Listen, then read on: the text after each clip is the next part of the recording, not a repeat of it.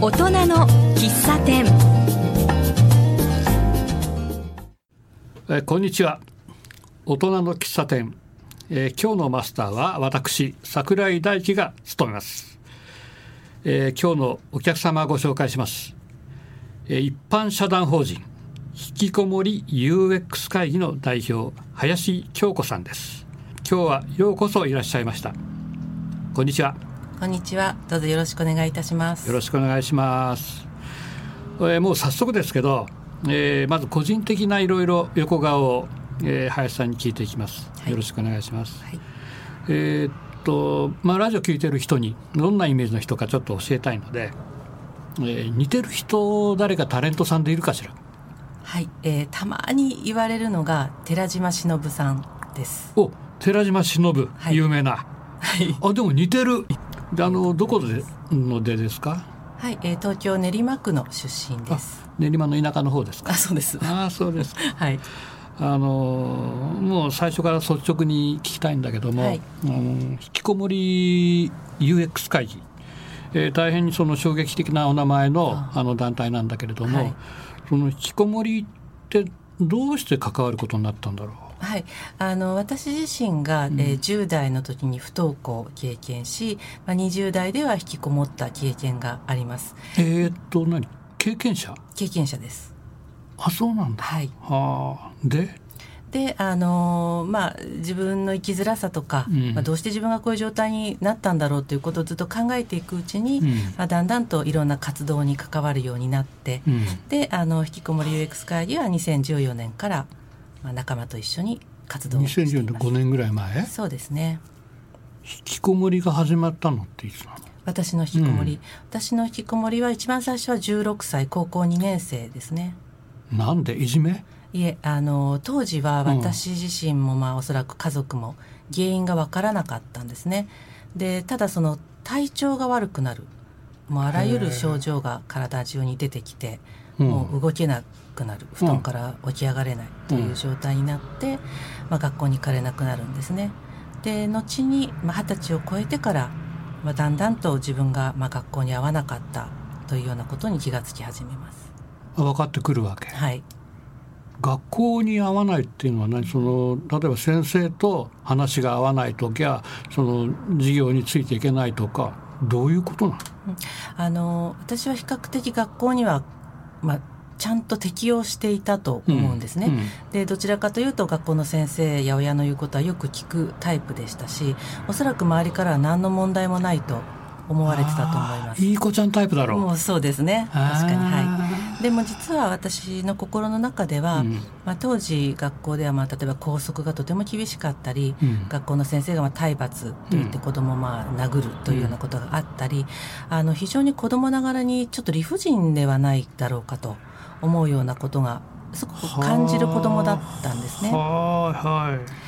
であのまあ、実は最近のニュースでも、うんあの茨城県の中3の女の子がまあ自殺をしたという報道がありましたけれども、うんまあ、部活でその殴るぞとか殺すぞとか、はいはい先生がはい。言って、まあ肩を小づくとか、まあ、そういうようなことが果たしてその学校の中でなぜ許されているのかということをやっぱ当時からも思っていました。あ同じような体験をしたわけ？あの私自身がそういうことをされたわけではないんですけれども、はあ教室の中でやっぱりそういうことを見ることがあるわけですよね。はあ。そう何かおかしいんじゃないかとうんいうことを、あのとてもこう感じていたんですね。うんで、まあ、校則に関しても、例えばこう長い髪をお下げ髪で私は学校に行っていたんですけれども、うん。まあ、転校先の学校では女子は顎のラインで全てこう切らされる。そんなことあんの？あるんですね。でそれがなぜそうしなければならないのかということを誰も納得のできる答えを当時大人は持ってませんでしたし、うん。おそらく今でも、まあ、それないと思うんですね。ありえないね答えなんかね。そうですね。なのであのそういう気持ちを誰にも、まあ、当時でも言えなかったんですね。うん。で私がおかしいのかしらとこんなことを感じてしまう、でそういうのが多分積み重なってその1617というまあ思春期になった時にパンクしたというかで自分の中ではいろんな疑問を持ってんのに、はい。外側の自分はいい子でいてそうですね。全部忠実にそれを守って、はい。でそのギャップというか落差がだんだんだんだん自分を壊していった。みたいな形か。あのまさにそうだと思います。はあ。してね。だったら行き場所がねえじゃん。そうですね、まあ、でアルバイトをまあしなさいというふうにあの、まあ、親の方からも言われまして、うん。でも私昼夜逆転をしていたんですね当時こもっちゃうと。はい不登校や引きこもりの人とても多いんですけれどでお昼過ぎにしか起きられないので、まあ、午後とか夕方の時間帯のアルバイトを探して、うん。まあ、行くようになるんですね。えそれって修正できないの？できないですね。あの私丸20年昼夜逆転してましたのでもう一生朝起きることはないだろうと思ってました当時は。あそんなになっちゃうんだ。はいで自分は必ず前の日の夜に、うん。明日こそ起きよう絶対に明日こそ起きようってもう毎日思うんですね思います。思います。うん。でお昼過ぎに起きた時にもう強い絶望感、また今日も起きれなかったっていう。それが20年続いたということですね。20年ってさ16に20足すと36だね。そうですねはい、であのまあ、30近くなるまで本当にきっかけというものもつかめなくて、ああ。の20代の半ばから丸2年間本当に自宅から出られなくなるアルバイトも辞めてしまってですね。で本当にまあ引きこもるっていうこともあったんですけれども、うん。まあ、30近くなって、まあ、ようやくあの信頼本当に信頼できる、まあ、ある精神科の先生と出会ったということが一つとても大きかったです。あでその先生とはあの私当時日本語の通じる人とようやく出会えたと思ったんですね。あそういう感覚になるわけね。はい、あの本当に誰とも周りの誰ともこう自分の思いが伝わらないという気持ちが当時ありましたのでうんとても孤立感をうん感じていたんですけどもうんその先生とは何かこう対話ができたというか親もダメか。ダメですねダメでしたね残念ながらはいあでその先生との出会いがあの一つ回復に大きかったということ。それからまあ30代に入って、まあ、当時引きこもりという言葉がこの社会の中でまあ知られるようになっていく中であの引きこもりの人が集まる場所というのが徐々にできてきたんですね。あっていうことはそれそういうのっていうのは認知され始めたっていうのは20年ぐらい前の話そうになるわけ？ですね。1997年8年ぐらいからですね。はいそれまではじゃあ怠け病みたいなことでみんな片付けられてるってこと？そうですね、まあ、引きこもりという言葉がなかったので、まあ、何なのかわからないとあいうようなそっか、はい、ないんだ。な言葉がもうなかったので。そうあですね。あうん。ほんでその36になった時にどっかでこう就職したとかそういうこと？いえそういうことでは全然なくて、うん。私の心の中のことだというふうに思います。あのそれまでの20年間っていうのは、うん。なんとかその生きてはいるんですけれども、本当に死んでるみたいに生きていると自分のことを思ってましたしあの未来にもう全く希望がなかったんですね。ただただその生きてるだけという。でもその36になった頃にあの、まあ、それでもこんな私でも生きていける隙間ぐらいはこの社会にあるかもしれないから、まあ、もう一度生きていってみようというようなこうなんて地中から少し顔を地上に出せたというかへえそういう気持ちになったんですね。なったのうん。でそれまではもうやっぱ地下にずっと潜んでたわけだ。そうですね。本当に地下にこう生き埋めにされてるような、まあ、苦しでさそれをこう太陽の光を見ようかなって思ったわけだ。自分で。うん。そうですね。見たいなと、そうですね、まあき気が付いたらふとこう目の上にあ光があったっていうそうですね。突然20年経って空があったというそういう気持ちでしたね。でもそのもうなんて言うんでしょうね。生きていくっていうことをもう決めたのでその36の時に、うん。あのなんとかその一つ一つ乗り越えていこうというあのことでまあ頑張っていてやっぱ40代に入ってもう少しこう楽になっていったかなというところがありますね。で外出はどうなの？外出はですねあの夜はできるんですね。結局昼やっぱり夜型で。そうですね。の暗いのが好きになるわけ？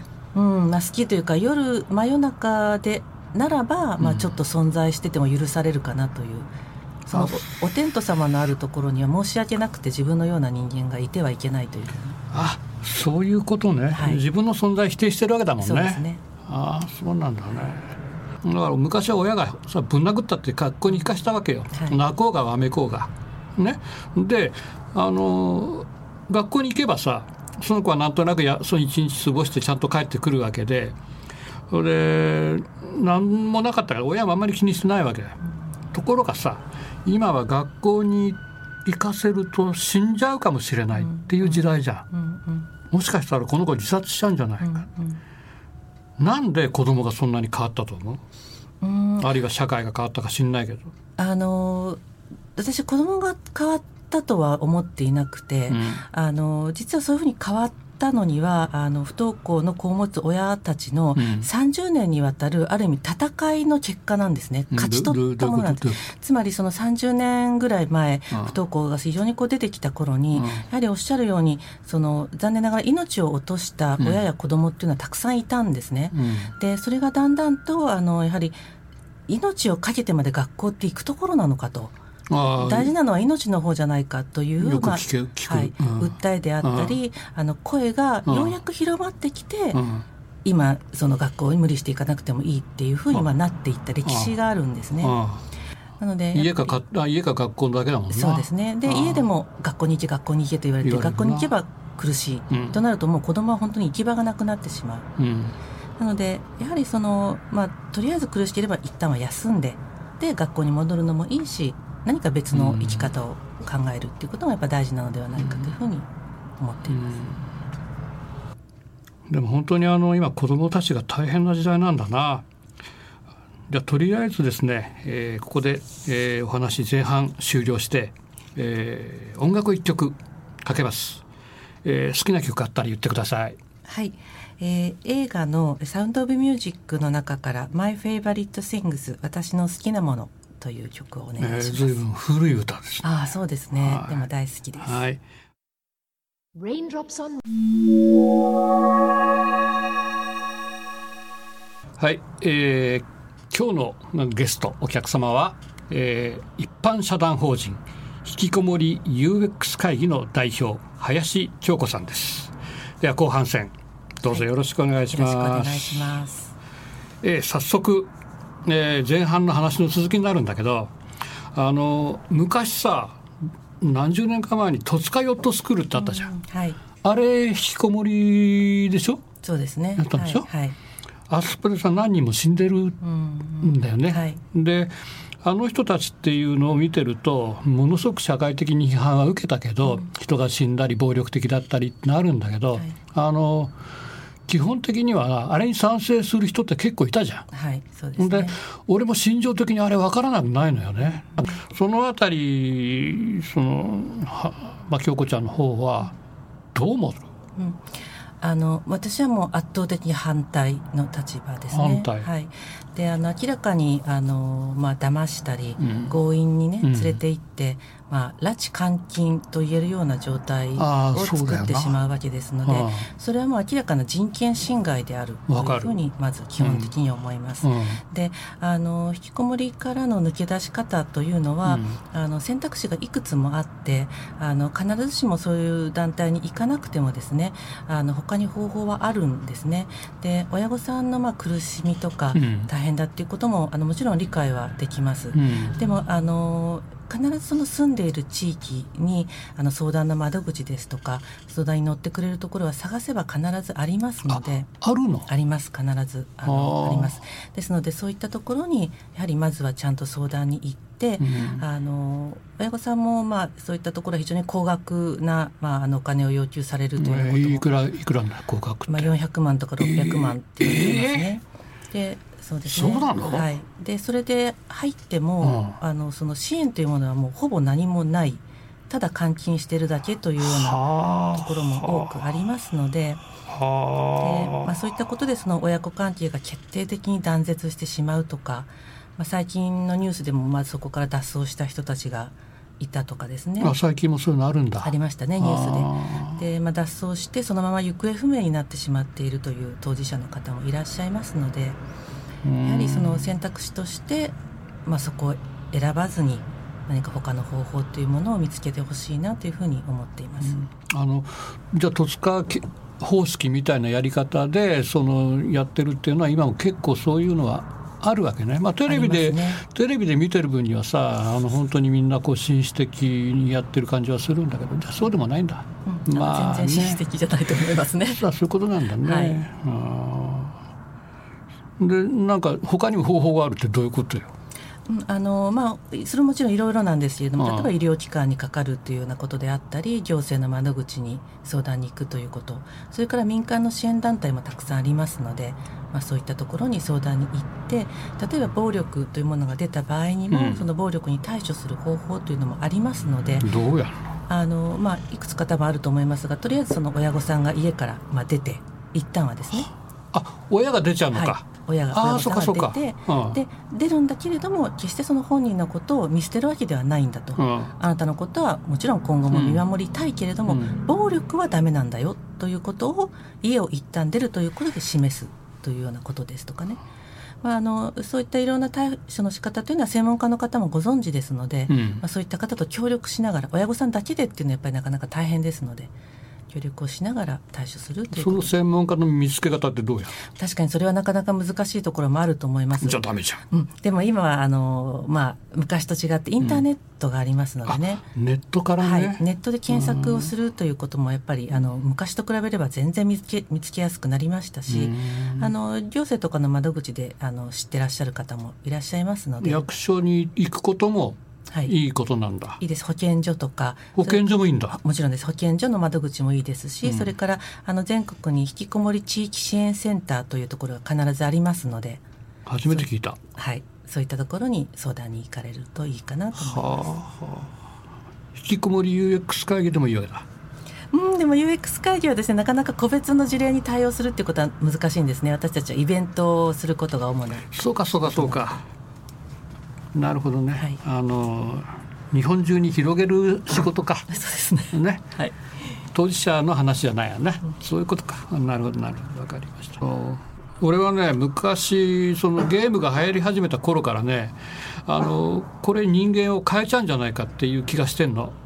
であれはさあのとりあえず家に引きこもらす道具じゃん。まず一つは。で他人とのコミュニケーションを取り上げるじゃない。でなおかつ親は放置できるじゃん。ほっといたらゲームやってくれるんだから。はい。っていうことであのが生まれた頃からこれ子どもたちというか人間がこれから変化して変わっていくだろうなっていうのをもう20年ぐらい前からずっと感じてるわけよ。はい、でそれは引きこもりと関係あるない？どう？うんなかなかあるないっていうと難しいところはあるんですけれども、うん、ただ私は個人的にゲームがそれほど悪いとは実は思ってないんですね。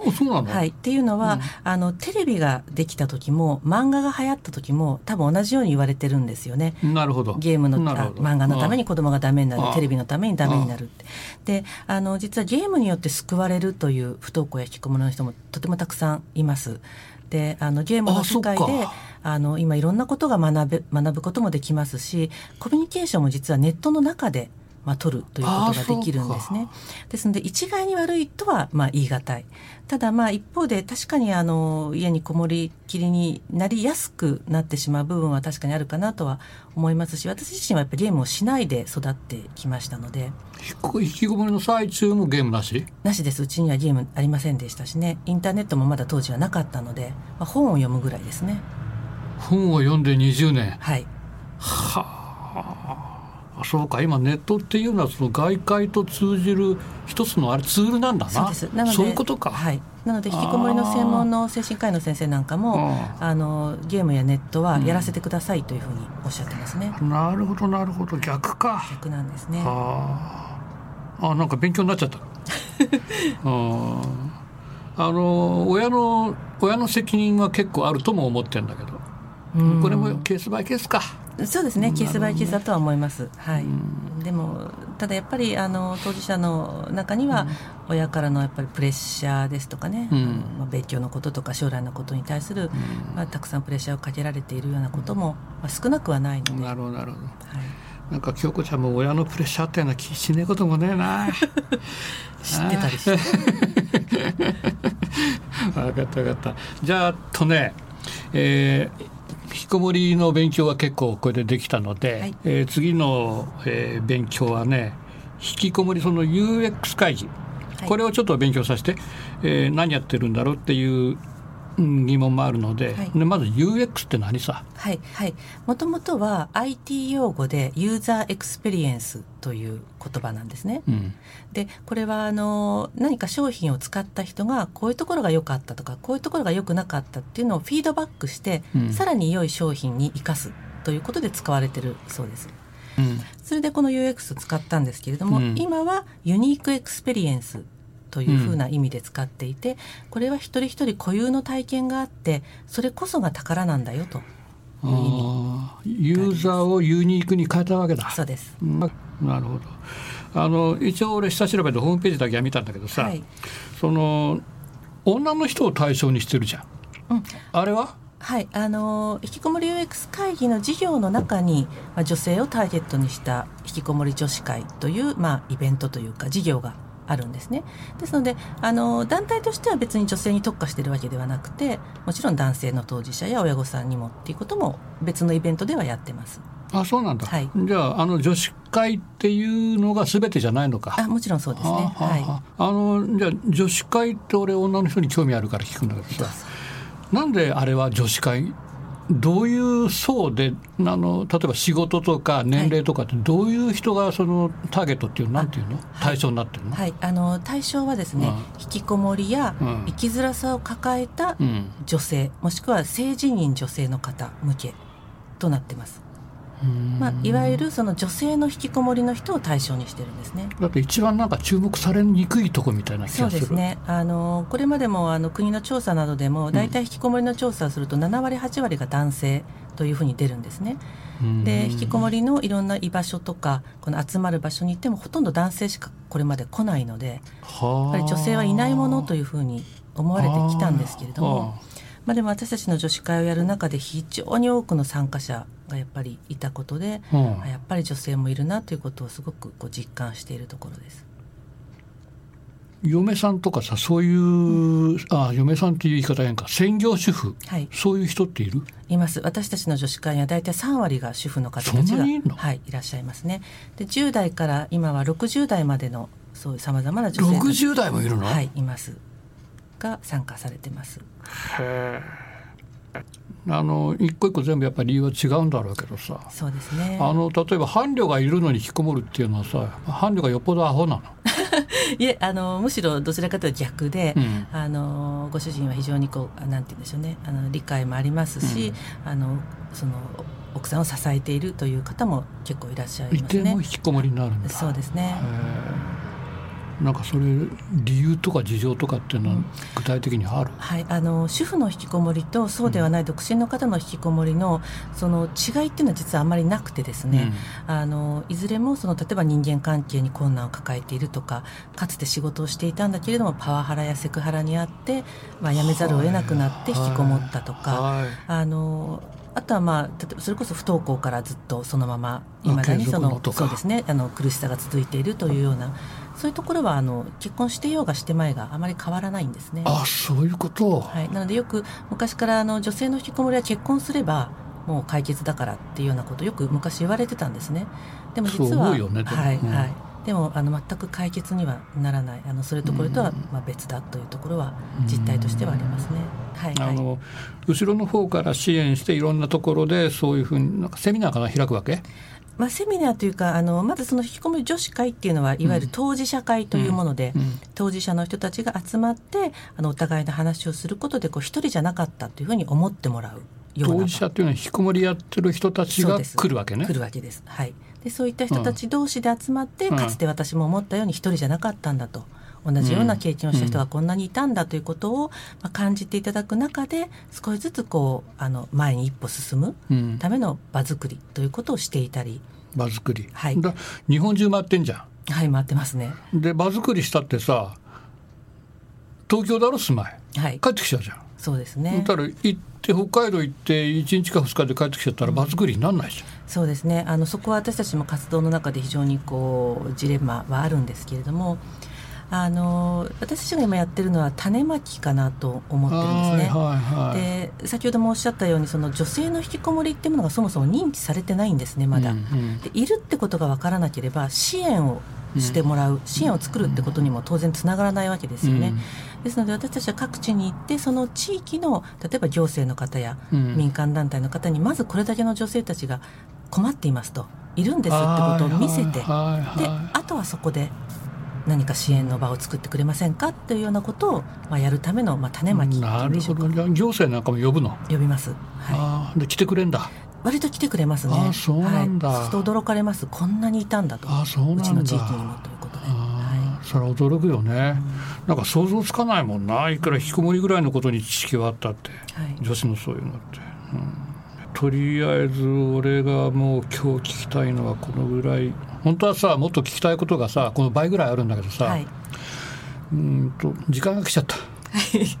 早いですね。ね、はい、瞬く間の30分だけどさ、はい、じゃあ今日はこのぐらいにしてまた何か聞きたいことあったら呼ぶかもしれないからその時は頼む、はい、ぜひお願いします、ね、あのよろしくお願いします。お願いします。で最後に広告、はい、何かあったら言って。はいえーと、ここ西東京なんですけれどもあの今私たちの引きこもり女子会というのは西武池袋線の沿線で東久留米清瀬練馬などでもやっています。うん、で、えーと、近々明日ですねはいあの法屋駅前公民館というところで法や大人女子会というあの引きこもりや生きづらさを抱えた女性向けの集まりがありますのでよかったらぜひあの行かれてみてください。うん5月の23日っていうこと？はい2時から4時2時 ,6 2時4時ねはいこの集まりは毎月第4木曜日にやっていて明日の会は、えー、女性の体のお話ということをやるそうです。はあはあ、わかりました。あなたは来ないのね。はい、こちらにはちょっと私は、はい行かないんですけど。わ、かりました。それでいい？あとない？はい、大丈夫です。はい、わかりました。えっ、ー、と5月23日に、えー、法屋の駅前。えー、500人ぐらい集合してください。お願いします、えー、今日はどうも本当にありがとうございました。とっても楽しい話で、えー、これで元気が出るようにね、はい、あの引きこもりの人もこのラジオを聞いてなんか勇気が出ればさ、はい、最高じゃん。本当ですね、ね、あのそれを願って、はい、今日は解散します、はい、ありがとうございました。ありがとうございました